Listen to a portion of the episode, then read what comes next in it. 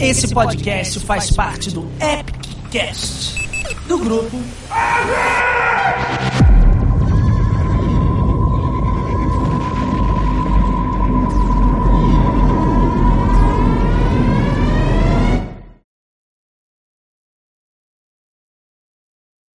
Bom dia, boa tarde, boa noite ou boa madrugada aos nossos ouvintes do Bestiário Cast, o seu podcast de economia criativa, que é uma produção aí do grupo Epic, junto com o projeto de extensão Bestiário Criativo da UFSM. É um projeto que tem por objetivo fomentar, incentivar, discutir, pensar a refletir a respeito da produção de arte, da produção de cultura no Brasil. Eu sou o Enéas Tavares e junto com o Andrew Santos e a Jéssica Lang temos tocado aí o Bestiário Cast com uma periodicidade entre, entre uma semana, duas semanas, com convidados bem especiais que se destacam na área de literatura, da produção de vídeos para o YouTube, na área de podcasts, entre outras produções culturais que nós, porventura, estaremos discutindo aqui. Você, né, que é o nosso ouvinte e que com compõe esse nosso bestiário, esse livro exótico que recebe diferentes seres, espectros, vampiros, criaturas, enfim, singulares em diferentes pontos do Brasil. Seja bem-vindo. Eu espero que a conversa desse episódio seja super divertida e estimulante a todos vocês. Eu estou muito contente. Eu estou recebendo hoje para uma conversa de aproximadamente 50 minutos, uma hora, talvez um pouco mais, talvez um pouco menos, uma grande amiga e uma escritora, uma artista que eu admiro muito, que é a Marcela Rossetti, a autora de uma série de literatura fantástica que está dando muito o que falar no nosso cenário nerd, geek nacional. A Marcela é responsável por uma série chamada Os Filhos da Lua. É uma série que apresenta aí vários elementos de fantasia, aventura, dramas juvenis, dramas adultos, no enredo que envolve os misteriosos amantes da lua, né, os misteriosos lobisomens. E hoje nós vamos conversar com a Marcela a respeito da produção dela, a respeito da série, a respeito de próximos projetos e a respeito de várias ações culturais que a Marcela tem eh, feito e tem executado, não apenas para incentivar a leitura, mas também para fomentar e fortalecer o público leitor, sobretudo o jovem público leitor que mais e mais tem consumido literatura e que mais e mais tem se engajado aí, não apenas na leitura, nos comentários, nas postagens, como também em uma série de eventos. A Marcela é também uma integrante do Grupo Epic, que é essa reunião de empresas que trabalham com cultura jovem, com produtos geek, e que é uma das produtoras do nosso Bestiário Cast. Marcela, seja bem-vinda ao nosso Bestiário, né, que é esse programa que recebe as mais exóticas criaturas, tá? Este que vos fala, né? É esse sujeito, assim, retrofuturista, que está um pouco arrancado do seu tempo, é o século XIX, é, quando eu trabalho com brasiliana steampunk. Eu gostaria que você se apresentasse para os nossos ouvintes, ouvintes e respondesse, né, junto com essa apresentação, a primeira pergunta fundamental a um bestiário, que é que tipo de criatura é Marcela Rossetti? Olá, tudo bem? É um prazer, Enéas, estar aqui no Bestiário Cast. Muito obrigada pelo convite. E o tipo de criatura que eu sou, eu sou um lobisomem, né? Ou melhor, um caribaque, porque os caribaques, que são as criaturas do meu livro, eles não gostam muito de ser chamados de lobisomens, porque eles acham um pouco ofensivos. Mas é isso mesmo o que eles são. Apesar de, deles não gostarem muito, porque eles acreditam que são criaturas muito sem inteligência e eles tentam hum. controlar sua transformação o máximo possível. Eles não são criaturas destruidoras. Tentam ser os mais civilizados possíveis. Qual é o significado do termo caribaque? Ele tem um, um significado específico, Marcelo? Tem sim. Na verdade, enquanto eu escrevi o livro, eu fiz uma pesquisa para eu criar a linguagem deles. Eles têm uma língua própria chamada língua Ki. E a língua deles é baseada até o, o, primeiro livro, né? Porque assim, aos poucos eu vou desvendando um pouco mais o universo. Então, no primeiro livro, tudo que os leitores sabem é que é um pouco baseado na língua tupi. Hum. Um pouco, né? Ele não é realmente a língua tupi em si, mas ele é inspirado nessa língua. Então, o caribaque, ele significa homem-lobo de sangue. É o hum. significado. Bonito. Durante, durante o livro, eles falam algumas vezes frases que estão na língua deles. E eu não dou a tradução, porque são poucas frases e o contexto dá para você entender mais ou menos o que deve né, estar sendo dito. Uhum. Porém, se você for no site, a tradução de cada uma das palavras e o seu significado. O site é www.filhosdalua.com. Olha só, maravilha. Nós íamos finalizar com a indicação do site oficial de Os Filhos da Lua, mas a Marcela já, já começou dando aí o primeiro recado e eu já anotei algumas coisas pro decorrer da nossa conversa, tá, Marcelo? Eu acho que não apenas o significado né, de, de Caribaque, como também o fato de tu misturar cultura nacional e ainda mais uhum. cultura tupi-guarani me interessa muito e deve nos interessar muito, né, uma vez que nós estamos vivendo um momento muito especial da produção de literatura fantástica no Brasil, não apenas pelo número crescente de escritores e escritoras né, escrevendo uhum. literatura fantástica, mas escrevendo literatura fantástica com temática nacional. Tá? Então esse, esse é um dos assuntos aí que eu sempre tento também tratar aqui no, no Bestiário Cast e depois nós vamos voltar a ele certamente. Mas para que nós eh, comecemos, eu gostaria que tu falasse aí um pouco para nós, Marcela, quem é uh, a Marcela Rossetti em termos biográficos, aonde tu moras, qual é a tua, a tua profissão, né? No último Bestiário Cast eu recebi aqui o Zé Wellington, nós falamos a respeito do papel do artista no Brasil, que ainda, com raras exceções, não consegue viver da sua arte, né? Nós acabamos fazendo outras coisas aí. Então fale um pouco das suas outras atividades, fale um pouco do que a leitora, enfim, a entusiasta, a uhum. fã de literatura fantástica curte. Então, além de escritora, eu também sou professora de história. Na verdade, eu sou formada, né, em licenciatura e bacharelado em história. Adoro o que eu faço. Adoro trabalhar com a sala de aula, com os meus alunos. Na verdade, eles são uma grande fonte de inspiração. E, inclusive, né, eu acabei mudando o tema do livro que eu estava criando inicialmente por causa deles. Né? Eu estava antes escrevendo uma distopia futurista no Brasil também, com o cenário no Brasil. Essa distopia está guardada um pouquinho. E aí eu comecei a trabalhar com a sala de aula. E então eu tive vontade de escrever algo mais juvenil, né? Algo para este público que eu trabalho, que é o público de a partir dos 11 anos, 12 mais ou menos, né, em diante. E aí eu falei assim, olha, o que, que, eu posso escrever? Aí eu pensei no tema lobisomem, que foi um tema que eu sempre amei. Quando eu falei que eu também era uma criatura lobisomem, né? Porque assim, eu passei grande parte da minha vida jogando RPG de mesa. Não sei se você conhece, mas deve conhecer o Storyteller, é, o sistema, né? O lobisomem e o apocalipse. Nossa, eu acho que eu joguei por muitos anos. Acho que no mínimo uns 6, 7 anos, uma campanha de lobisomem. Então, é, grande parte da minha vida eu praticamente fui realmente um lobisomem, né? No cenário do RPG. E quando eu comecei a fazer faculdade e tudo mais, voltou essa vontade, né, de não somente jogar, mas criar um personagem lobisomem. E então eu comecei a criar o universo dos Filhos da Lua, porque eu queria algo original, assim, o máximo possível original. Nada pode ser 100% original, claro, porque a gente se inspira em tudo que a gente vê, que a gente, né, passa na vida, mas eu tentei fazer algo diferente no cenário nacional. Então toda a mitologia dos Filhos da Lua, ela é bem diferente da conhecida da mitologia dos lobisomens, né? Uhum. Então, isso é um pouquinho sobre mim, né? Professora, jogadora de RPG, aí eu até falo pro pessoal na minha biografia, né, que, nossa, eu vivia fugindo da praia para jogar RPG com o pessoal. A gente combinava, ah, vamos fazer alguma coisa, pra praia. Daqui a pouco a gente tá indo a caminho da praia.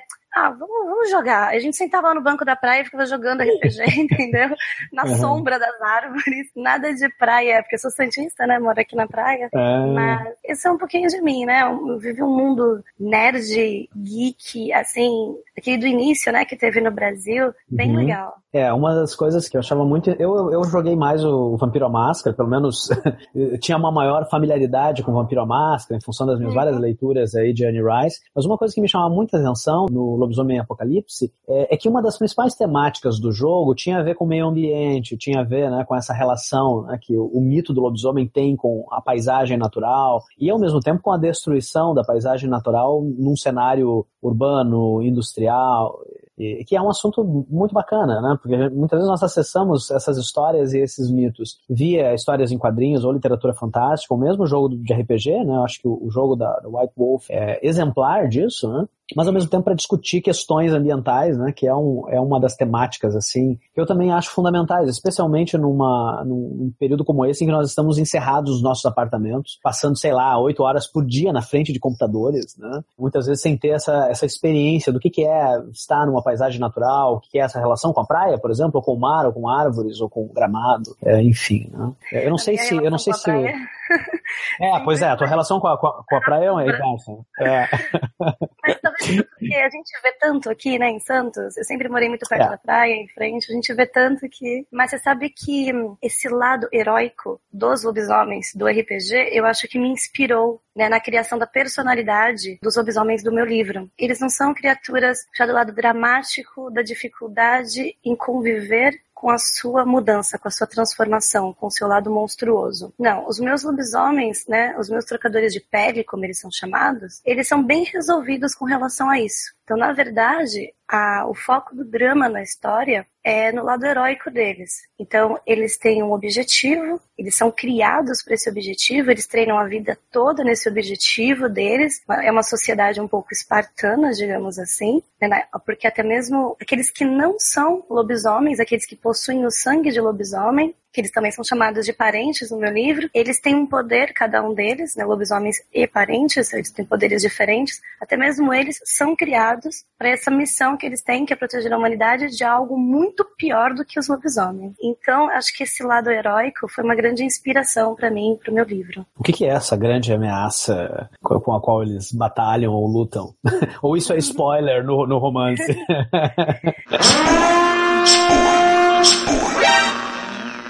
Bom, dá pra falar superficialmente. Uhum. eles têm na mitologia deles o criador deles, né? Que eles chamam de o destruidor, Hoark, o destruidor. E este Hoark, ele, ele criou não apenas os trocadores de pele para o seu exército, mas criaturas que ficam presas em um objeto chamado Tal, que aparece logo no começo do livro. E os Taus são como casulos para criaturas que puxam os seres humanos para dentro deles, digamos assim. Quando eles não devoram o ser humano, eles puxam para dentro e para se transformar em algo como eles, em uma criatura como eles. E quando este objeto é ativado, é um terror para a humanidade, digamos assim. então eles procuram esses taus pela Terra, buscam esses taus e é um dos problemas que eles têm para tentar proteger a humanidade, porque eles acreditam que protegendo a humanidade, eles protegem suas próprias famílias da uhum. vingança do destruidor, quando eles deixaram o destruidor. E tem Bacana. os próprios trocadores de pele que se voltaram contra eles, que são chamados de pérfidos. Uhum. Né, que eles estão do lado contrário, do lado do destruidor, enquanto que eles né, estão do lado da lua, que eles são chamados de filhos da lua, e os pérfidos são chamados de filhos do destruidor. Bacana. Aproveitando, Marcela, que tu já estás falando do cenário da tua série, quais são os, os desafios ou os perigos, ou tudo aquilo que pode compreender a mitologia né, que tu criaste para os Filhos da Lua, gostaria que tu nos falasse um pouco sobre o enredo desse primeiro livro, quem são os protagonistas, quais são as aventuras, partindo um pouco dessa mitologia mais abrangente, que tem a ver com o mundo que tu criaste, né? como é que nós, enquanto leitores, com que, que nós, enquanto leitores, nos conectamos nesse romance? É um protagonista masculino? É uma protagonista feminina? São adolescentes? São adultos? Tudo bem, vamos começar. Bom, Filhos da Lua, o legado, né? O primeiro livro, ele fala de uma personagem chamada Bianca. Então, a protagonista feminina. O leitor acompanha a história dela desde o começo, quando ela chega na cidade de Santos. Ela acabou de se mudar com a sua irmã de coração, não uma irmã de sangue, é filha do padrasto dela, uma irmã mais velha que veio para Santos para trabalhar na restauração de uma igreja que sofreu um incêndio. E aqui, quando ela chega em Santos, a história já começa com ela tendo um pesadelo, né? A personagem Bianca, ela tem sérios problemas com pesadelos, terrores noturnos e sonambulismo. E ela uhum. sonha com o momento em que a mãe dela e o padrasto dela morreu em São Paulo, né? Numa casa em São Paulo. E tudo que ela se lembra é de uma criatura né, surgindo, destruindo a porta do banheiro onde ela estava escondida na suíte. E ela sempre acorda neste momento, vendo os olhos da criatura, mas os psicólogos e psiquiatras que ela passou dizem que, na verdade, ela transformou o assassino em um monstro na cabeça dela e que, na verdade, tinham sido né, ladrões, etc e tal. Só que ela sempre tem esse mesmo pesadelo. Então, quando ela vai para a escola, primeiro dia de aula, ela querendo passar discretamente, mas ela encontra alguns garotos na escola, ela não se sente bem perto deles. Pela primeira vez ela sente coisas muito estranhas e acaba desmaiando. E a partir daí começam os mistérios ao redor dela, que ela tenta entender quais são esses sentimentos, né? Porque ela sente essas coisas uhum. estranhas perto deles e também quais são os mistérios que os envolve. Então, a partir desse momento, o leitor, junto com ela, vai sendo introduzido ao universo dos Filhos da Lua. O uhum. cenário de Santos é mais ou menos um terço do livro, e em seguida nós passamos para um outro cenário que é o refúgio, que é a parte que o pessoal né, mais gosta e que é o mundo dos trocadores de pele, com toda a sua sociedade, regras, treinamentos. Olha só. E, e aí é que a galera gosta muito dessa parte do livro. Então, na introdução, a gente conhece alguns personagens, nós vamos começando a ser cativados por esses personagens, né, pela sua vida comum, e depois a gente já entra no universo fantástico. E o maior desafio da Bianca é se adaptar a esse novo universo, que ela deveria né, já ter sido adaptada e nunca foi. Então o maior desafio dela é esse. E quando nós, o leitor segue a personagem, até baseando mesmo no que os próprios leitores me falam quando eles vêm conversar comigo pelo Facebook, por exemplo, eles se identificam muito com o crescimento dela, com o esforço dela em mudar, né, em ser uma nova Bianca, em ultrapassar os seus medos, seus desafios, porque o, o maior desafio dela é ela mesma, são seus próprios medos. E conforme ela vai crescendo, o leitor cresce com ela e aí eu não posso falar mais, eu tá bom.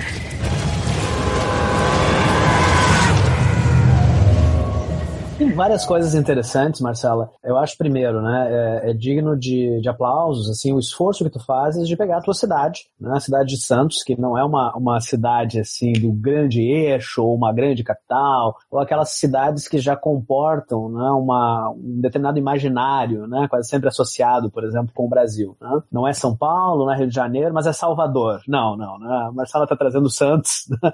é algo que eu, que eu faço também no Brasiliana com Porto Alegre, né? Obviamente é uma outra Porto Alegre, não é a, a capital do Rio Grande do Sul, mas uma Porto Alegre retrofuturista, é, mas com o objetivo de produzir esse mesmo exercício também. Né? Nós estamos tão acostumados a consumir obras estadunidenses ou obras europeias, e muitas vezes nós nos esquecemos né, que as nossas cidades, as nossas paisagens urbanas, as nossas paisagens do dia a dia, elas podem ser paisagens fantásticas também, né? e cenários dignos de sonho, entre outras coisas, né, que, que nós podemos colocar nas, nas nossas ruas, nas nossas avenidas, nas nossas praças, né, o que eu acho que é um exercício, assim, bem interessante. E eu fico imaginando o que deve ser, Marcelo, para moradores de Santos, né, para uh, alunos, leitores, leitoras, ler essa parte inicial do teu romance e reconhecer os cenários. Né? Olha, eu conheço esse lugar, né? o que é algo uh, absolutamente fascinante. Né? Eu não, não, sei se a escolha de Santos ela se dá no teu caso porque é um espaço que tu conhece e que tu te sente mais à vontade para tratar ficcionalmente, ou, ou, tem uma coisa assim também de um statement de dizer não, né, eu vou privilegiar uma cidade fora dos eixos, uh, também para produzir um outro exercício né, que é o, o, esse exercício de produzir um estranhamento, porque isso é muito legal para um leitor de Santos ler o livro, é muito legal para um,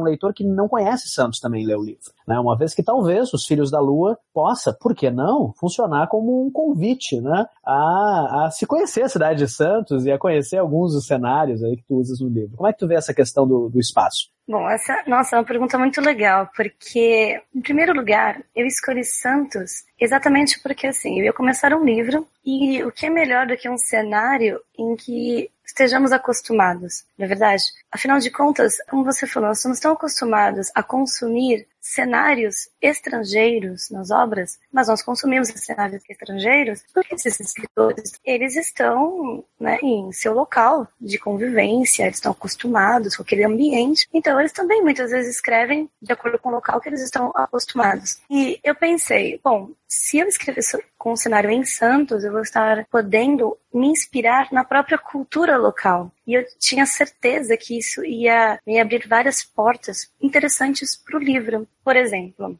logo no início, na primeira parte do livro, porque o livro é dividido em duas partes, né? Na, logo na primeira parte do livro, que é a parte O Legado, eu vou falar só superficialmente, uhum. eu coloco no livro um pouco do mito local de Santos. Não sei se você sabe, mas quer dizer, acho que você não sabe. É, eu acho, possivelmente não, mas, mas eu tô louco para saber a partir desse momento. Vamos lá. Mas Santos, assim como algumas cidades litorâneas no Brasil, ela tem o um mito de túneis subterrâneos, de, de haver alguns túneis secretos pela cidade. Eu já trabalhei como arqueóloga na época que eu era estudante, né? Eu era estagiária em arqueologia na cidade, e nós íamos trabalhar no centro histórico, porque Santos é uma das cidades mais antigas, né, do Brasil. Sim. E uma vez nós chegamos lá e os trabalhadores tinham falado que tinham encontrado um túnel debaixo e isso aqui mandaram descobrirem. E eu falei, mas nem foto, vocês tiraram nada. Não, a gente encontrou o túnel, ele tem, tinha tantos metros e tal, mas aí nós tivemos que cobrir. Aí eu, porque né, eles estavam abrindo algo lá pra estação, acho que de luz embaixo uhum. da terra. E aí, tipo, tem esse mito, né, desses túneis perdidos em Santos. E eu coloco, jogo um pouquinho dele no começo do livro, é só uma pincelada, vou falar mais sobre isso uhum. no segundo livro. Aí o que que acontece? Quando o leitor, principalmente da região, né, Santos e São Vicente, que estamos na, na ilha, uhum. a galera se identifica. Eles percebem, nossa, que legal, isso daqui é disso, né? Poxa, eu já fui nesse lugar, nossa, é incrível andar em Santos. E imaginar que a Bianca passou por aqui. E alguns até falam, ah, eu vou lá para Santos, eu quero encontrar algum trocador de pele, quero encontrar algum caribá aqui em Santos, né? E vários leitores que não são de Santos falaram para mim que tinham vontade de conhecer a cidade. Então isso para mim é incrível, porque é. eu consegui deixar o leitor que não conhece a cidade, que às vezes nem é do estado de São Paulo, muito curioso também interessado né, em conhecer o, o cenário original. E em algumas entrevistas, algumas pessoas perguntam se o cenário nacional atrapalha né, ou ajuda porque devido a um possível preconceito do leitor ou não com relação ao cenário nacional. Uhum. Então eu sempre respondo que eu nunca vi esse preconceito com relação ao cenário nacional, uhum. entendeu? Na verdade, quando eu falo que o meu livro se passa no Brasil, as pessoas meio que, sabe, arregalam um pouquinho o olho e falam, nossa, que legal, série no Brasil? Onde no Brasil? Que legal. E assim, como eu trabalho muito com jovens, a maioria fala assim, para mim, puxa, eu sempre quis ler um livro aonde se passasse no Brasil e eu pudesse reconhecer o lugar. Ótimo, né? ótimo. Então eu acho que foi só algo é. positivo ter escolhido um cenário nacional e eu aconselho aos leitores que têm vontade de escrever a escrever num ambiente em que ele esteja acostumado com a sua cultura, com seus mitos, né? Quando eu, a cena final, que eu não vou dizer qual é, claro, a cena final, eu fui, é um local histórico de Santos, né? Eu fui até lá, é um morro, e aí eu subi ele, subi os mais de 400 e poucos degraus para escrever a cena no maior sol. E isso é muito divertido também. Eu fui filmando, tirando fotos para quando eu sentasse poder escrever. Então acho que para o escritor também é muito gostoso. Você pode me dizer isso também, né? Porque você escreveu num cenário que você conhece bem. É muito gostoso a gente pesquisar nosso cenário, escrever detalhes dele eu acho, né?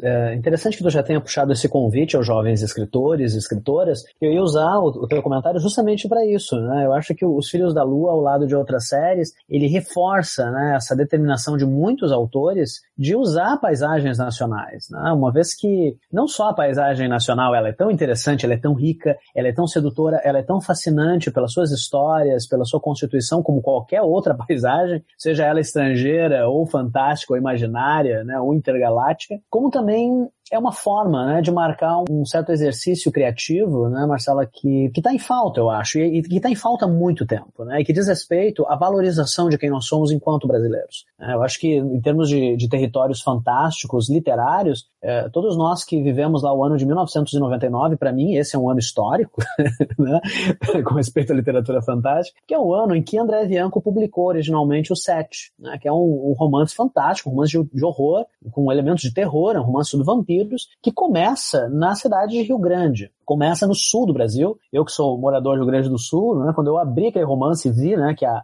a caravela é, portuguesa né, havia sido descoberta no sul do Brasil, eu fiquei estarrecido, porque eu, eu, pensei, nossa, é um romance de horror, é um romance de vampiros, é um romance com, com uma escrita assim muito fluida, né, é, e, e, cuja paisagem é nacional, e ainda por cima rio-grandense. Eu até suspeitei que o Bianco fosse rio-grandense, né, para depois descobrir que o cara é paulistano e que vai escrever outros romances, valorizando também o seu contexto, né, que também, é, além de São Paulo capital, é o contexto da cidade de Osasco, né, que também não é uma, uma cidade assim que, num, à primeira vista, nós associaríamos ao grande eixo. Né? Então é, é, muito bom ver, a partir do Vianco, passando por outros autores, eu destaco também o trabalho do Felipe Castilho com a, o legado folclórico, é, o trabalho do Christopher Castensmith com a bandeira do Elefante da Arara, que é uma, uma série de literatura fantástica que se passa no Brasil colonial, entre outros exemplos que nós poderíamos citar, né, de autores e autoras que estão aí valorizando uh, a nossa cultura. Antes da gente passar para um, o próximo tópico, Marcelo, eu tenho um, uma outra pergunta.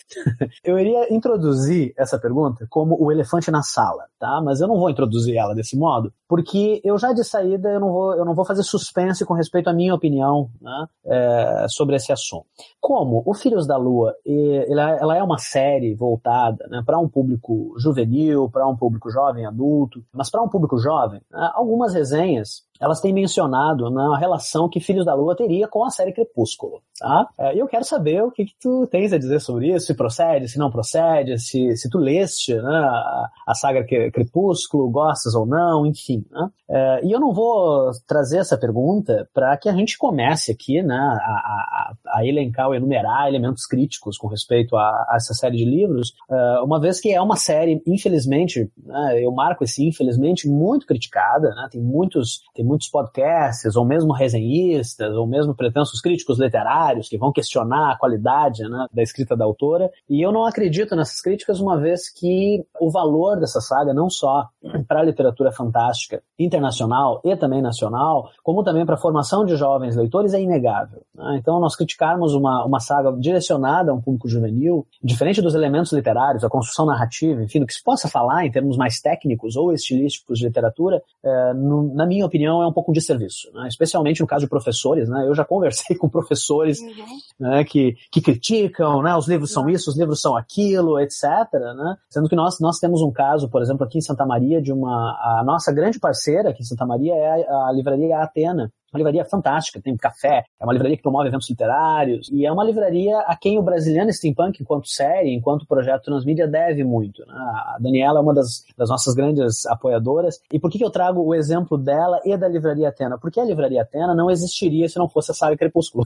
ela, ela e o esposo tinham uma banca de revistas, há uns anos atrás, aqui na cidade, e eles começaram a vender livros, né? para ver se, de repente, o, o, a audiência que frequentava né, a banca para comprar a revista revistas, teria interesse em livros. Né? E foi basicamente quando estava saindo o primeiro volume da saga Crepúsculo, e para surpresa dos dois, né, os livros estavam vendendo muito, muito bem. E foi graças né, aos primeiros eventos que eles fizeram ainda na banca de revistas com o público jovem, com o público leitor que estava fascinado né, pela, pela saga, como também pelos filmes que estavam saindo, que depois de alguns meses, depois de alguns anos, eles conseguiram né, transformar o que era a banca de revistas numa livraria. E hoje, na livraria mais importante aqui, né, da parte central do estado. Tá? Então, todo, esse, toda essa história, só para dizer que não, eu não trago essa pergunta mesmo para criticar ou para produzir qualquer comentário depreciativo, tá? uma vez que uh, as pessoas que trabalham com literatura no Brasil, a gente vai falar daqui a pouco a respeito disso, sabem o quanto esses fenômenos literários eles energizam a indústria indústria, eles energizam livrarias, eles realmente mexem né, com aquilo que nós fazemos, que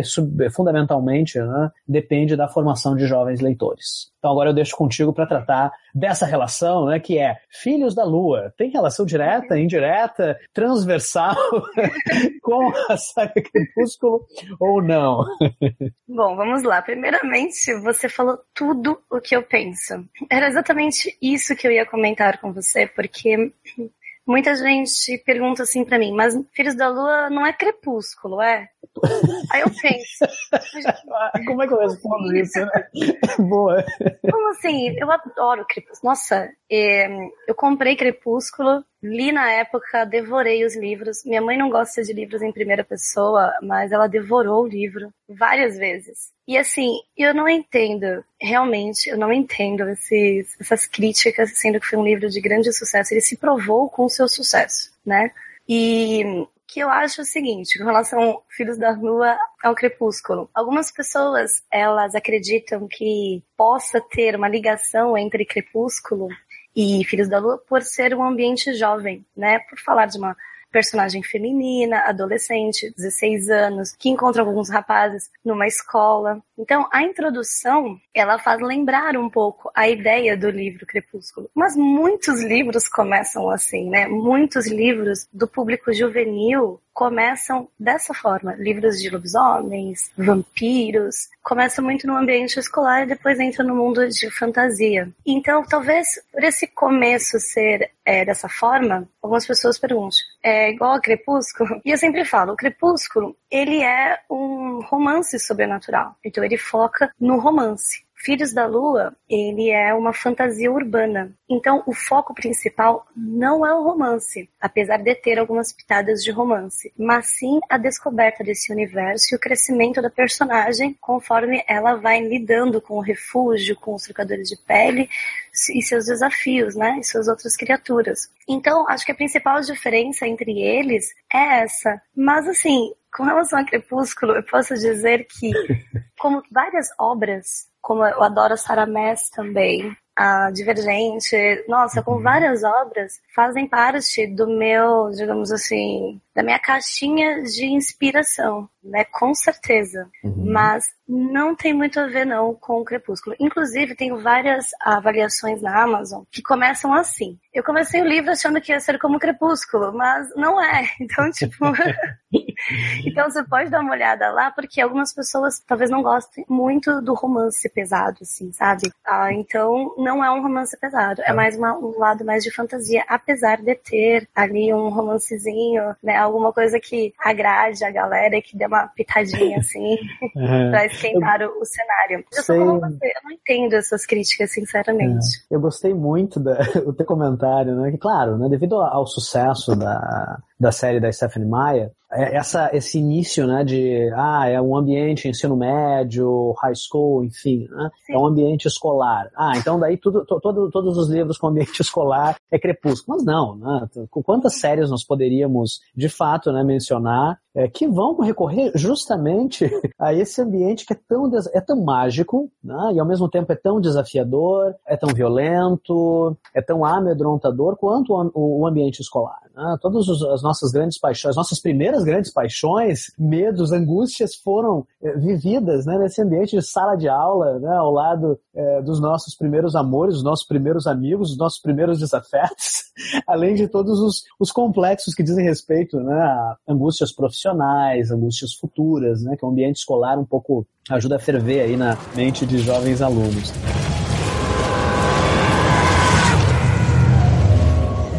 Eu, eu gostaria de, de pular aqui um, um tópico, tá? Eu já teria um, um, tópico seguinte, mas eu vou pular, porque já que a gente uh, começou a falar de escola, né, Marcela? Como é que tu vê a, a importância da literatura fantástica uh, nesse ambiente escolar? Eu sou professor de literatura, somos colegas não só de, de escrita, mas somos colegas também né, no que diz respeito ao ensino. E uma das razões de eu ter escrito Brasiliana Steampunk, Marcela, é porque eu não, eu não, não gostava e continuo não gostando, né? Muitas vezes do modo como a literatura brasileira ela é ensinada na escola. Tá? Uma vez que eu não considero alguns textos considerados aí canônicos, ou fundamentais, ou clássicos, ou obrigatórios, como a leitura ideal para um público jovem, para um público né, entre aí 12 e 16, 17 anos. É, muitas vezes é, o, o, que os jovens leitores querem ler e, e, apreciam ler são justamente histórias que têm relação com as vivências deles. Né? É, uma vez que quando nós vamos acessar os grandes livros ou as grandes obras de um Machado de Assis ou mesmo de um Raul Pompeia,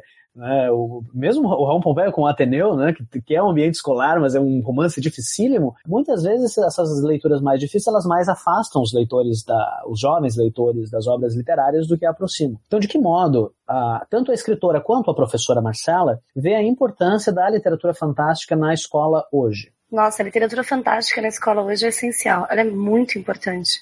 Eu me lembro que eu também comecei a gostar de ler quando eu era bem criança, com livros fantásticos, com a literatura fantástica. E isso abriu as portas para eu gostar também da literatura nacional mais clássica, né, tradicional. Porque se nós não primeiro, primeiramente, não fizermos os alunos gostarem de ler, se divertirem ao ler, essa é a palavra certa, né? Se divertirem enquanto lerem a obra, ele não vai se aproximar de outras obras. Por mais que essas outras obras sejam importantes para eles por causa de um vestibular, por exemplo. Né? Acima de tudo, eu acho que as escolas precisam trabalhar para que seus alunos gostem de ler, se divirtam ao ler. Muitas vezes as crianças associam os livros a uma coisa que não seja diversão, algo chato, algo obrigatório. E quando você tem a capacidade de mudar isso neles, nossa, é incrível. E eu já vi isso acontecendo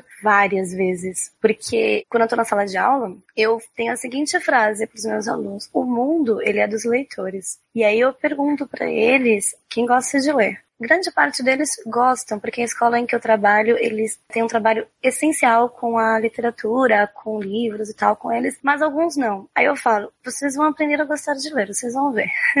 e aí eu começo a dar dicas de livros durante as aulas, eu deixo os alunos quando eles leem, leem um livro legal, e eles vão lá e levam na sala, mesmo na aula de história, eles mostram a capa, falam porque eles gostaram do livro, para incentivar os outros a leitura. E aí eu tinha uma aluna aqui no sexto ano, ela disse pra mim que eu odiava ler e tal. E no sétimo ano, ela chegou assim para mim um dia, esse ano mesmo, o nome dela é Gabriela, e ela falou assim para mim, professora, lembra que você fala que a gente deve pedir para os nossos pais nos levar para passear em livrarias? Aí eu falei assim, claro. Ela assim, então, a gente tava em São Paulo, aí a gente tava num shopping que tinha uma livraria super grandona tal, e aí eu pedi pro meu pai pra gente passear na livraria. Aí eu pedi para ele um livro, para eu escolher um livro. Aí ele deixou eu escolher o livro que eu quisesse. Aí eu escolhi, comecei a ler, professora, eu amei, nossa, isso. Ela começou a falar do livro super bem, e eu falei, qual que era o livro, né? E aí era um livro de fantasia, hum. né? Era um livro de fantasia que a atraiu. O pai dela falou que se ela quisesse, ela comprava, ele comprava para ela um livro por mês. Ela leu o livro em quatro dias. E ela já queria o segundo. Ou seja, naquele mês, ela leu toda a coleção, que eu acho que eram cinco livros. Uhum. E ela me falava que ela chorava, que ela ria. Ou seja, ela ah. se divertia. Né? Ela estava num outro mundo. E em seguida, eu eu até dei um outro livro para ela, até de uma autora nacional para ela ler, ela adorou. Depois foi na Bienal conhecer essa autora em São Paulo esse ano, só para conhecê-la. E depois ela leu meu livro também, amou, adorou e falou que chorou e tal. Ou seja, ela tem 12 anos e, e, quando ela tinha 11 anos ela falou pra mim que odiava literatura, odiava ler e agora ela está completamente apaixonada. Então não existem pessoas que não gostam de ler, eu acredito, só pessoas que ainda não descobriram que tipo de leitura elas preferem. E eu acho que a fantasia, ela abraça muito o gosto do jovem hoje. Você pode perceber que eles são, muitos deles, fanáticos por é, animes, mangás, quadrinhos. A gente percebe isso no cinema também, né? O sucesso do mundo dos quadrinhos indo pro mundo do cinema. Eles gostam de se transformar nos personagens que eles admiram nos eventos de animes e mangás. Então, essa fantasia os seduz muito esse universo diferenciado que fala sobre os problemas do nosso universo, só que num outro mundo, né? Fala dos nossos, nossos problemas reais, que no meu livro eu falo sobre bullying, superar a si mesmo, sobre preconceitos. Então, só que são temas atuais falados num mundo de fantasia. E isso os atrai muito e eles refletem sobre seus problemas, sobre sua vida, se divertem e abrem o caminho, como você falou, para a literatura nacional clássica. Quando eles é, tiverem que ler na idade certa esses livros, a mente deles já aceita mais, o espírito deles já aceita, porque eles já se divertem lendo, eles só vão ter uma outra experiência, agora um Sim. pouco mais madura, digamos assim. Eu acho que é isso. Quando a gente fala com algumas pessoas sobre ficção fantástica, né? às vezes, especialmente aqueles que não estão tão acostumados com literatura, ainda mais com literatura fantástica, nós escutamos alguns comentários um pouco depreciativos, né? muitas vezes de adultos é, com respeito às obras que os jovens estão lendo, né? que eu concordo contigo, né? muitas vezes elas têm esse viés que brinca com a fantasia, que brinca com a aventura, com o horror, com a ficção científica, né? mas por que você está lendo isso? Isso não é verdade. Né? Por que você está lendo essas histórias? Isso não é real. Eu sempre costumo responder a comentários como esse, mencionando que a ficção, né, ela, ela apresenta uma verdade, sim, mas uma verdade psicológica, né? uma verdade existencial, uma verdade emocional, uma verdade que, que vai nos, nos dar forças e que vai nos, nos fortalecer, né?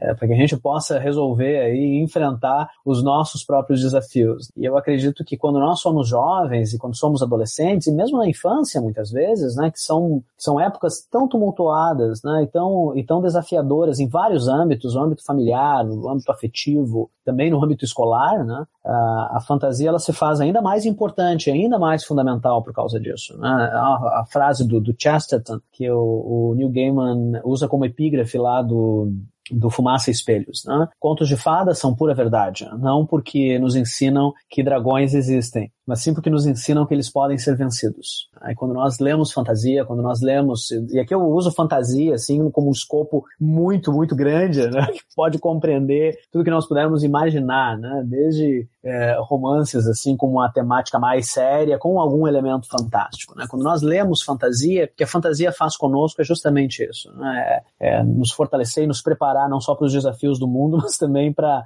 que a gente possa enfrentar aí é, os vários monstros, fantasmas, espectros que nós vamos encontrar no nosso caminho. É, Marcela, a tua resposta foi um presente, viu? É, foi, foi, muito bom escutar essa tua experiência, né? E essa tua vivência. Eu acho que o, o exemplo dessa aluna, né? de 12 anos que odiava ler e, e que de repente se transmuta né, nessa leitora voraz apaixonada, né, inquieta. É, eu, eu, adoro esse, esses comentários, né? Sofri, chorei, né? Eu terminei um livro, já queria a continuação. Esses comentários me, me enchem de alegria, né? Porque são comentários que vão diretamente contra o senso comum. Né? Jovem não gosta de ler. Né? A, a, a, literatura, a literatura está morrendo. A leitura, ela está desaparecendo. Né? Quando falam que o jovem não gosta de ler, eu discordo completamente, porque assim, tudo depende também da família, né, incentivar a leitura, uhum. a escola incentivar a leitura. Por exemplo, na minha experiência que eu tenho de ambiente escolar, quando há um toque de troca de aulas, uh, os alunos já deixam o livro em cima da mesa. Quando há troca de aulas, muitas vezes já abrem um livro para ler. Quantas vezes eles esperam um minutinho para entre o professor sair da sala e o outro voltar, entrar, quer dizer,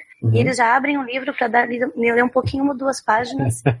né? No intervalo, alguns sentam na biblioteca para ler, ler seus livros. E assim, é normal entrar na sala de aula e eles têm o material arrumado na, em cima da mesa e um livro do lado, né, para esses momentos. Então, eu observo esses livros e eu vejo que eles leem e eu vou avisá-los. Eles estão lendo muita literatura nacional. Muita gente da galera que fala sobre esses ambientes escolares, né? Uma, um, alguns livros mais puxados, às vezes, para uma idade um pouco menor, uhum. mas que fala sobre esses, essas aventuras escolares e fantasias, que é o checklist, lembrei o nome. Checklist e a uhum. fantasia. É o que está uhum. aprendendo muito eles nesse momento que a gente está passando no Brasil, né? E por isso é importante nós fazermos um trabalho, um projeto bem sério com as escolas. Os autores precisam abrir, escancarar as portas das escolas e deveria ser comum todos os anos as escolas receberem autores nacionais, discutirem a literatura nacional, entendeu? Eu acho que isso só vai fazer o Brasil crescer.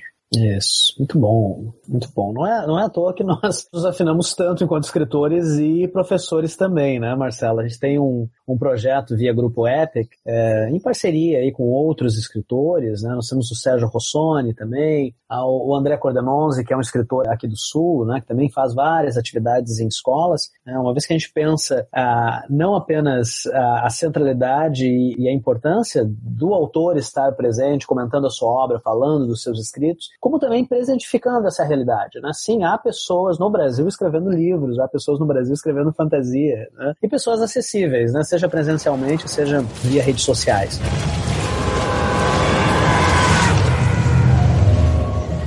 Agora eu volto ao meu, ao meu tópico anterior, já na reta final da nossa conversa, Marcelo, que diz respeito né, ao tema também do Bestiário Cast, que não é só falar é, com escritores e falar sobre a sua produção e falar com artistas de forma geral a respeito do que eles fazem, mas também com respeito aos desafios da economia criativa no nosso país, nessa contemporaneidade né, repleta aí de crises, uh, ou desafios, ou problemas, ou dificuldades. Eu gostaria de falar agora, Marcela, a respeito das dificuldades que toda a escritora e todo escritor uh, iniciante ele sofre para chegar numa editora para ter sua obra publicada. Tá? E no caso de Os Filhos da Lua, nós temos um caso bem interessante, né? porque é uma obra que primeiro foi publicada na Amazon, numa plataforma digital, via autopublicação, e que depois migra né, para uma editora tradicional, a editora AVEC, é, para o seu formato uh, impresso, né, para o seu formato físico. Então, primeiramente, Marcela, me fala um pouco dessa, de, de, como foi essa coisa de publicar na Amazon. Né? Foi, isso foi algo previsto? Tu foste aconselhada a fazer isso? Por que você decide lançar o Filhos da Lua na Amazon, primeiramente? Bom, primeiro foi assim, quando eu estava terminando o livro, eu comecei a pesquisar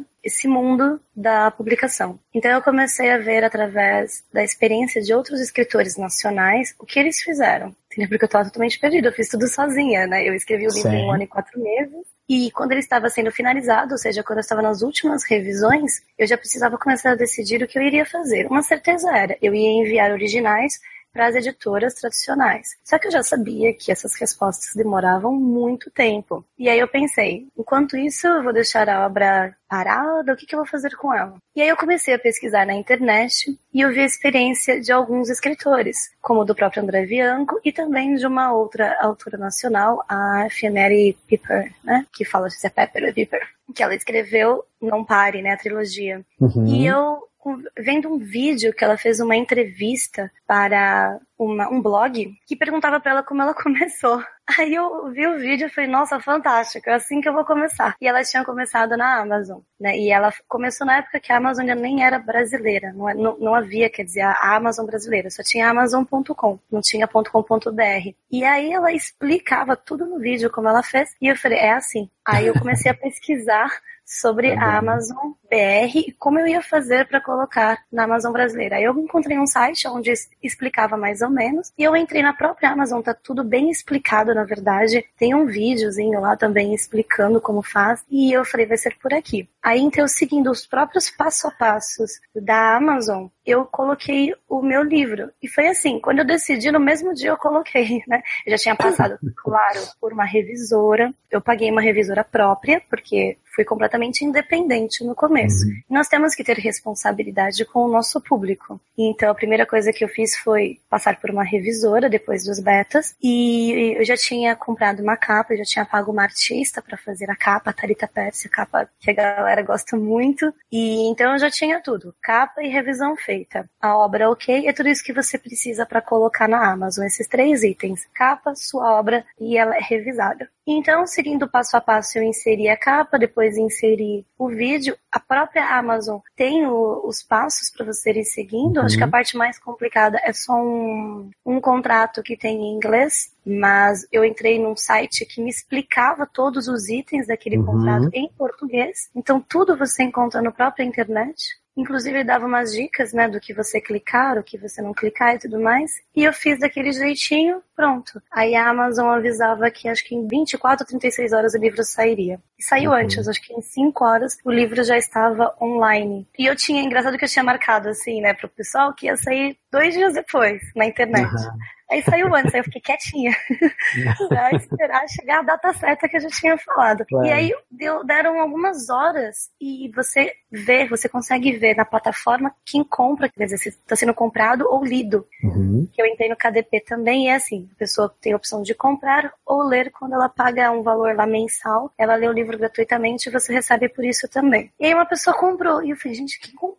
Mas aí eu fiquei quietinha. E o engraçado é que foi uma pessoa que eu não conhecia, que tinha comprado, nem minha mãe tinha comprado ainda. e ela leu no dia seguinte, ela já colocou uma postagem, uma avaliação, e eu não conhecia essa pessoa, e ela era de Santos. Olha que engraçado, né? E ela colocou adorando o livro. Nossa, foi uma emoção tão grande. Eu acho que assim, essa experiência da Amazon foi incrível, porque foi muito emocionante. Sabe, você publicar, deixar para todo o Brasil poder ler de uhum. repente, pessoas aleatórias começam a comprar o seu livro, né, através do Kindle tudo, e já começam a avaliá-lo, dizer o que eles acharam da obra, já tendo um retorno para você. Isso é muito bom. E assim foi por mais ou menos alguns meses, agora não lembro quantos, enquanto uhum. isso estava passando a enviar originais para todas as editoras do Brasil, uhum. tal, que eu conhecia. Os originais do Filhos, do Filhos da Lua. Filhos da Lua, tá. desculpa, uhum. sim. Tá. Então, é, a gente imprime, né, faz aquela impressão, manda pelo correio, encadenado tudo direitinho com as informações, só que eu, eu não recebia respostas. Aí eu fui para a Bienal do Rio de Janeiro e lá eu entrei em contato com o editor de uma grande editora, X, e eu conversei com ele sobre a obra. E foi naquela época já a Amazon já tinha funcionado muito bem. Eu já tinha recebido muitas avaliações positivas. Uhum. Né? Você entra lá, você vai ver que só tem avaliações positivas. Eu tenho 71 hoje, muito legal. E eu já estava fazendo uma grande propaganda no Facebook, já tinha página, site e tudo mais. Uhum.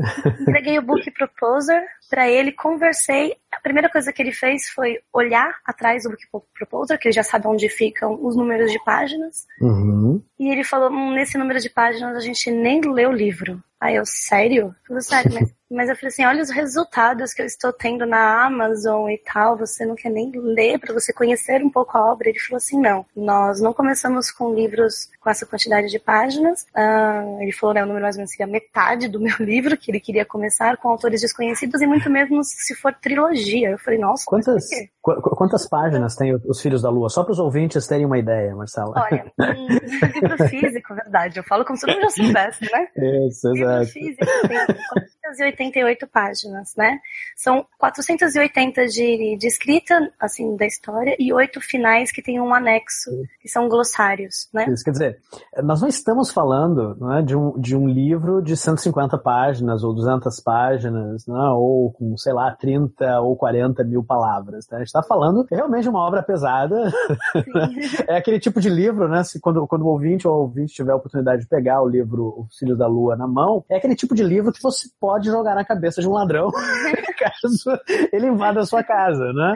É, só que é um livro voltado né, para jovens leitores, para adolescentes. Então é, é, leve. é uma coisa que me, que me fascina também muito isso no teu caso, viu, Marcela? É, é um grande livro e, e, o tamanho não, não afasta os leitores, ao contrário, né? Porque, pelo visto, a, a, opinião do editor era inversa. Né? É, ao contrário, porque quando eu falo com os meus alunos, que a gente tem o um contato com esse público, eles querem livros grossos, eles querem livros grandes, eles falam assim, eu gosto que a história se prolongue. E é uma leitura leve, então a galera que lê né, bastante no uhum. e-book, nem, eles falam que nem percebem né, a leitura correndo. Quando eles viram o tamanho do livro que saiu na livraria, eles falam, nossa, ele tudo isso em e-book? Ele leu, né? Bom, uhum. aí essa foi a minha experiência. Aí o que aconteceu? Eu fiquei triste, claro, saí de lá, uhum. fiquei triste, mas eu tinha conhecido o autor em uma outra Bienal de São Paulo, sem ser essa agora que foi anterior, o Rodrigo de Oliveira, que escreveu Vale dos Mortos, né? Uhum. E ele tava lá sentadinho com seus zumbis e a gente conversou, comprei o último livro dele. e eu lembro que ele tinha falado assim para mim, Marcela, que eu tava começando a escrever. Vale muito a pena você também ir atrás das editoras que estão começando a abrir o seu caminho no Brasil. Uhum. E ele começou assim. E ele estourou também um sucesso incrível. E gravei isso. E eu fui correndo atrás das editoras que estavam abrindo o seu caminho agora no Brasil, dando oportunidades para os novos leitores, escritores. E então, num grupo do Facebook de escritores, eu vi o seguinte comentário. Às vezes eu penso que nada é por acaso, sabe? Uhum, eu vi um sim. comentário assim numa postagem. Oi, tudo bem? Você, a sua editora está recebendo originais, né? Aí ele respondendo o Arthur, sim, pode me enviar através desse contato. Aí eu falei, opa, qual é essa editora, né? Aí eu entrei, chamei o Arthur no reservado no Facebook, conversei com ele, falei que eu tinha um livro de lobisomens, tal, tal, tal, expliquei para ele, e ele falou que ele estava interessado em livros de lobisomens, porque ele trabalhava com fantasia, ele já tinha vampiros, já tinha vários outros, vários outros tipos de gêneros, e ele queria nesse, nessa linha. Aí eu enviei para ele meu original, e depois de algum tempo ele leu, gostou, e falou comigo, a gente conversou, eu dei uma organizada, né, no livro, dei uma revisada nele, algumas, alguns detalhes que a gente arrumou para o livro físico, como glossários, que não havia antes no e-book, e aí saiu Os Filhos da Lua, né, e assim, Maravilha. incrível, porque a VEC, editora, abriu as portas que eu nem sabia que eu iria conseguir tão rápido, tipo, eu não Uhum. imaginava que eu iria tão rapidamente, já fazia um lançamento na Saraiva, aqui em Santos nós esgotamos em uma hora mais de 100 livros, é, houve uma fila imensa de três horas de autógrafos. É, nós esgotamos a primeira tiragem praticamente em um mês, assim, com as livrarias. Já estamos na segunda, e foi agora, né, dia 6 de outubro. E hoje eu vou, eu vou na Nobel, tem lá na Nobel. Vou em outras livrarias, Martins tem lá. E, e assim, tipo, eu não imaginava que ia estar tão rápido. Foi muito rápido. Né? Foi o ano passado, e de repente eu já, estava, já estou nas livrarias, no livro físico. Ah, é muita felicidade, é uma, né? É uma, E agradeço sim. essa oportunidade, porque a editora também teve muita coragem em pegar um livro que tinha um tamanho um pouco grande, né? there. Aham, sim. Mas que ela É. acreditou no potencial, porque ela viu que havia esse potencial já provado na Amazon. Então a Amazon abriu esse caminho para mim, mostrando o potencial da obra para os leitores e para a editora. Uhum. Eu acho que se, a- se eu não tivesse colocado na Amazon primeiro, eu não teria até agora conseguido uma editora. Quando as pessoas falam assim num processo de publicação no Brasil, e especialmente de uma história né, de sucesso como a, a que o Filhos da Lua está construindo, é muito comum também as pessoas resumirem um pouco, né? Histórias como essa, a sorte de um lado, ou a, a- a pura né, e absoluta genialidade do outro. Quer dizer, ou, ou o autor e a autora, né, eles têm assim um talento né, que eles trazem assim por, por alguma questão espiritual ou genética, né? Uhum. Ou não, ou eles são as pessoas mais sortudas do mundo, né? Que receberam, assim, várias oportunidades. O que eu acho adorável na tua narrativa, Marcela, é que tu evidencias o quanto né, não é nem uma genialidade genética e um talento inexplicável que se traz né, de, de qualquer lugar, seja ele espiritual ou físico. É, e também não é sorte. É hard working, né? É, é, é, fazer uma avaliação do mercado, é ver é, onde nós estamos, quando nós estamos, quais são as plataformas abertas, quais são os contatos abertos. E, e é muito interessante a tua, a tua narrativa, porque tu traz, assim, primeiro a importância de uma plataforma como a Amazon, Amazon aberta a novos autores e o quanto ela acaba sendo também um espelho, né, para se colocar o livro ali. Imagina, né, você você lança o livro num dia e você já tem um, uma pessoa desconhecida comprando, né? Isso é fantástico, né? Quando que nós teríamos isso há duas décadas? Né? Sem o mercado tradicional, sem os críticos ou os legitimadores de um determinado autor ou autora. Né? Por outro lado, né, também tem o uso da, da tecnologia. A minha última pergunta para ti vai, vai ser a respeito das redes sociais, né? mas por outro lado, tem também esse esforço de aproveitar a plataforma, uh, estar atenta com as editoras tradicionais, a utilização de uma ferramenta de trabalho que é o Facebook. Pode ser uma rede social usada para dezenas de propósitos, mas é também uma, uma ferramenta de trabalho, especialmente para quem trabalha com economia criativa hoje, a utilização de uma ferramenta como o Facebook para contatar um editor. Né? E eu finalizo aqui o meu comentário fazendo um elogio também ao Arthur Veck, que é um, um editor que eu respeito muito, eu admiro muito, eu conheço já faz um bom tempo, ele já veio a Santa Maria ministrar uma oficina sobre editoração, e o Arthur é um, é um jovem editor que não só ele é um editor de fato, ele não só é aquele editor que vai ler o livro e vai fazer né, alterações e vai sugerir modificações, como ele é um sujeito que tem uma grande visão de mercado. Né? Então a VEC aí está despontando com vários, vários títulos interessantes, além do Filhos da Lua, nós temos aí o Caminho do Louco, né, que é o primeiro volume do Guerras do Tarot, do Alex Mandarino, nós temos a série Le Chevalier, do André Cordenonzi, que é série literária, está migrando para os quadrinhos ainda esse ano, com arte do, do Fred Rubin, entre várias outras uh, publicações né, que a AVEC, a AVEC Editora tem colocado no mercado. Então é uma convergência, eu gosto muito dessa palavra, né, é uma convergência, Marcela, de esforço de um lado, percepção, paciência inesgotável, contatos com pessoas que têm essas mesmas características do que eu conheço do Arthur, do que eu estou conhecendo de ti. Eu, eu, imagino que vocês se, se afinam muito, né, e por isso é uma parceria aí que está dando certo. Né?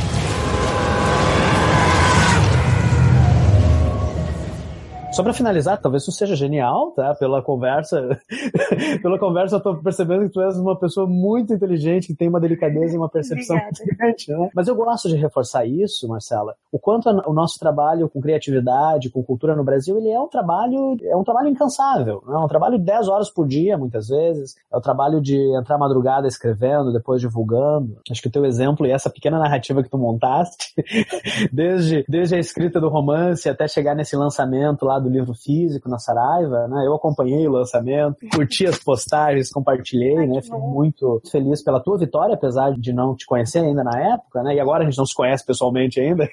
a gente tem essa relação de, de amigos aí, de colegas via Skype e outras tecnologias, né? Mas fiquei muito feliz por ti, muito feliz pelo Arthur também e espero, desejo que os Filhos da Lua possa continuar essa trajetória muito bonita, muito inspiradora, não apenas eh, formando novos leitores, escritores, como também incentivando né, outros escritores e escritoras a continuar batalhando aí pela sua obra. Para finalizar, Marcela, antes de nós irmos aí para o último recado para os nossos ouvintes, eu gostaria que tu emendasse essa tua narrativa com um outro tópico que me interessa muito, que é a utilização das redes sociais para a divulgação do autor e da sua obra. Como é que tu vê a importância das redes sociais? Como é que tu, enquanto autora e também como produtora cultural, como é que tu, tu vês as redes sociais e como é que tu utilizas as redes sociais para divulgar o que tu fazes e para atingir um número maior de leitores e leitoras? Bom, a divulgação é essencial. Eu acho que tem duas coisas na, na escrita quando você escreve um livro, ou quando você está escrevendo, que são importantes. A primeira dela é você trabalhar muito a sua técnica de escrita. A gente não falou dessa vez sobre técnicas de escrita, porque é muita coisa, né? Pois é. Mas, além da técnica de escrita, se você dominar a técnica de escrita, ótimo, maravilhoso. O segundo passo é dominar a divulgação.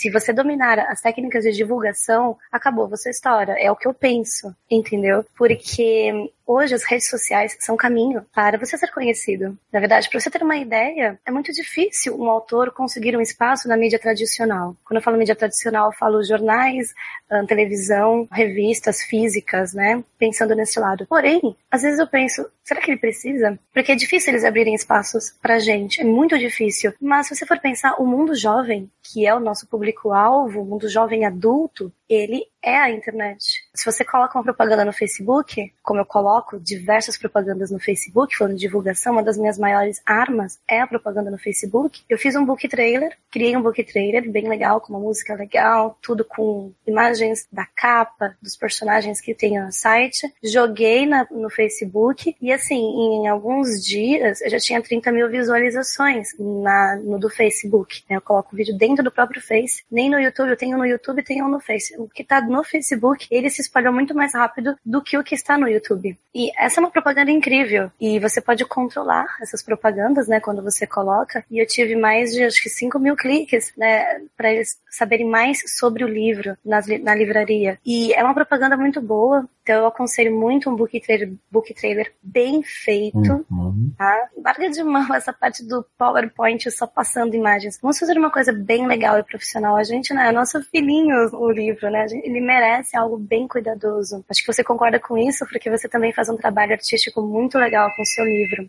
YouTube, Instagram e Facebook. Né? Eu usei bastante esses lados. A galera jovem que eu conheço fala muito também para trabalhar com o Snapchat. Ah, pois é. é. uhum. Mas assim, eu já baixei o Snapchat, mas eu ainda não usei ele. Porém, agora, como eu pretendo participar de diversos eventos pelo Brasil, uh, e agradeço muito aí o Leonardo Pierre que está me ajudando na divulgação do meu livro em eventos Nerd Geeks muito legais, daí o Vlogs. Como eu tô nessa, nessa de eventos, eu tô pensando em usar essa plataforma do Snapchat também, porque é aquela, são os vídeos ao vivo que você joga e você chama a galera para onde você tá, você mostra um pouquinho do que você tá fazendo, entendeu? Já pode ser uma arma bem legal também para mim. Então, gente, eu acho que o escritor ele vai se adaptando. Então ele começa com os básicos, que é Facebook, Instagram, acho que é o mínimo. Ah, e claro, um site. O site é uhum. essencial né? Até porque no site, por exemplo, eu coloco um conto, né? Então esse conto é uma continuação da história de uma personagem que aparece no livro secundária. Então eu abri também um outro caminho para o leitor também descobrir o meu universo. Então o site você pode usar para isso. E eu conto como ele é gratuito, algumas pessoas podem ir primeiro no conto e depois para o livro, porque não tem problema. Também é um, algo bem legal para divulgação. Site, Face, Instagram, talvez aí o Snapchat, se você puder participar, né, de momentos especiais assim como esses. Acho que a minha experiência é baseada nisso, né, nessas principais plataformas. O Twitter também, apesar que no momento eu uso bem menos o Twitter, mas eu também coloco no Twitter. Quanto mais você espalhar nas redes sociais, melhor. Porque eles estão caminhando por aí. Muitos leitores tiram foto do meu livro e eles colocam no Instagram deles, comentando sobre o livro, porque gostou isso, aquilo. Aí um monte de gente coloca lá o coraçãozinho curtindo Instagrams de literatura pegam essas imagens também, colocam na deles, querem conversar comigo sobre o livro. Então, isso se espalha e de repente, quando você percebe, você criou uma rede de fãs no Brasil inteiro. Então, eu até criei um Facebook separado, eu tenho um particular, que é meu, né, que eu uhum. trabalho o pessoal da, da escola e tudo mais, e tenho um da escritora, que é a Marcela uhum. Rossetti. E por quê? Porque muita gente, eu acho que também isso deve acontecer com você, me chama uhum. no Facebook para falar da obra depois que lê. Uhum. Então, isso também é muito importante, você ter um perfil profissional como escritor no Facebook, para você receber essa galera que está lendo o seu livro, quer conversar sobre isso e ser muito educado com esse pessoal, né? Responder, conversar, porque não, seus leitores são tudo, né? Eu tenho um carinho muito grande por eles, eu adoro quando eles vêm conversar comigo. Assim, eu fico super feliz que eles se deram ao trabalho de ir lá e falar que gostaram, porque gostaram, ou que estão lendo, começaram a ler, entendeu? Tipo, eu adoro isso. Bom, acho que eu já falei bastante. a trilha sonora do nosso Bestiário Cast é, foi escolhida pela Marcela. É, nós estamos escutando Ruel, que é uma das bandas aí que está na trilha sonora do Instrumentos Mortais e que, pelo que eu sei, é uma das, das trilhas prediletas aí da, da Marcela. Nós chegamos à reta final aqui do nosso Bestiário Cast. Marcela, eu te agradeço muito por teres participado aí da nossa conversa e teres gostado do convite. Né? Foi uma hora muito produtiva. Eu acho que não, não apenas para nós dois, né, enquanto escritores e professores que estamos pensando na relação entre literatura e escola e nos desafios de jovens escritores que estão trabalhando com arte e cultura no Brasil, mas também para os nossos ouvintes que querem saber um pouco mais aí a respeito de Os Filhos da Lua, a respeito dos desafios que a Marcela enfrentou e continua enfrentando, né? Um trabalho que não, que não termina, e dessa inteligente utilização das redes sociais e dos canais disponíveis, né? A pessoas de todo o Brasil, desde que tenham aí à sua disposição o computador e a internet para produzir a sua obra, para lançar a sua obra e para divulgar o seu trabalho. Eu gostaria de te convidar, Marcela, a tu enviar aí um, um, último recado, talvez indicar mais uma vez o site ou qualquer outra, qualquer outra novidade, né, que tu, que tu queiras aí transmitir aos nossos ouvintes. Bom, primeiro eu convido vocês para darem uma olhadinha então no site, para vocês conhecerem um pouquinho sobre os Filhos da Lua. Lá tem a sinopse, tudo direitinho. É o www.filhosdalua.com. E também você pode ter acesso lá no, no site aos dois primeiros capítulos do livro, para você dar uma olhadinha na introdução da história, na forma de como eu escrevo. E se gostar, convido a ler a obra, você com certeza irá gostar. E olha, vem falar comigo depois no Face, no Facebook, me procura, porque eu gosto muito de saber o que a galera tá achando do livro. E hum, o livro 2 está saindo. Tem muita gente me cobrando esse recado pra galera que tá me cobrando o livro 2. Eu juro que ele está saindo, eu tô escrevendo todos os dias um pouquinho ele, mas é aquela coisa, né? Sendo professora, escritora e agora os eventos do livro, mas a gente sempre encontra um espaço. Esse é o meu recado. Muito obrigada a todo mundo pelo carinho da galera que tem falado comigo, feito as avaliações na Amazon ou em outros ambientes. Muito obrigada mesmo por esse retorno e para os blogs. Os blogs me ajudam muito, tá? Esse é um outro ponto que eu esqueci de falar, mas eu quero agradecer uhum. a todos os blogs que leem, fazem as resenhas, têm um super carinho para me ajudar na divulgação. O trabalho deles é essencial para os escritores. E também te agradeço, Enéas, por essa oportunidade de estar aqui no Bestiário Cast. Espero que não tenha falado demais, que você junte escritor com professor, você já tem, tipo, uma é. bomba que gosta de falar pra caramba, entendeu? É, pois é. Mas espero ter a oportunidade de a gente conversar novamente. Tá bom, muito obrigado, Marcela. É, a Marcela é uma das integrantes do Epic Books, né, que é a iniciativa literária aí do grupo Epic. Então, aqueles que quiserem adquirir exemplares dos Filhos da Lua vão encontrar em praticamente todas as livrarias virtuais, além de livrarias físicas, e também no site da Epic Art, onde além do livro você pode encontrar também outros produtos geek, camisetas, canecas, bustos colecionáveis, né, que tem a ver com outras séries de literatura fantástica que estão associadas aí ao grupo Epic. Eu estou muito feliz é, com esse episódio, eu acho que foi uma conversa que rendeu muito. É, eu finalizo com uma novidade bem legal que envolve o Cosmo Nerd, né? Para quem não conhece o Cosmo Nerd, é esse portal de notícias geek, de notícias nerd. A partir do mês de dezembro, eu começo a assinar uma coluna quinzenal a respeito de economia criativa, que vai ter por título Bestiário Criativo. É uma coluna que vai dar continuidade ao trabalho que nós já estamos fazendo com o projeto de extensão aqui da UFSM, com todas as ações que envolvem o, o grupo Epic e também com as ações do Bestiário Cast, que é o seu podcast de economia criativa. Agradeço muito aos ouvintes e às ouvintes e eu espero encontrá-los aqui no nosso próximo episódio. Um grande beijo, Marcela, e mais uma vez muito obrigado. Beijo pra você também, muito obrigada. tchau, tchau, queridos. Tchau.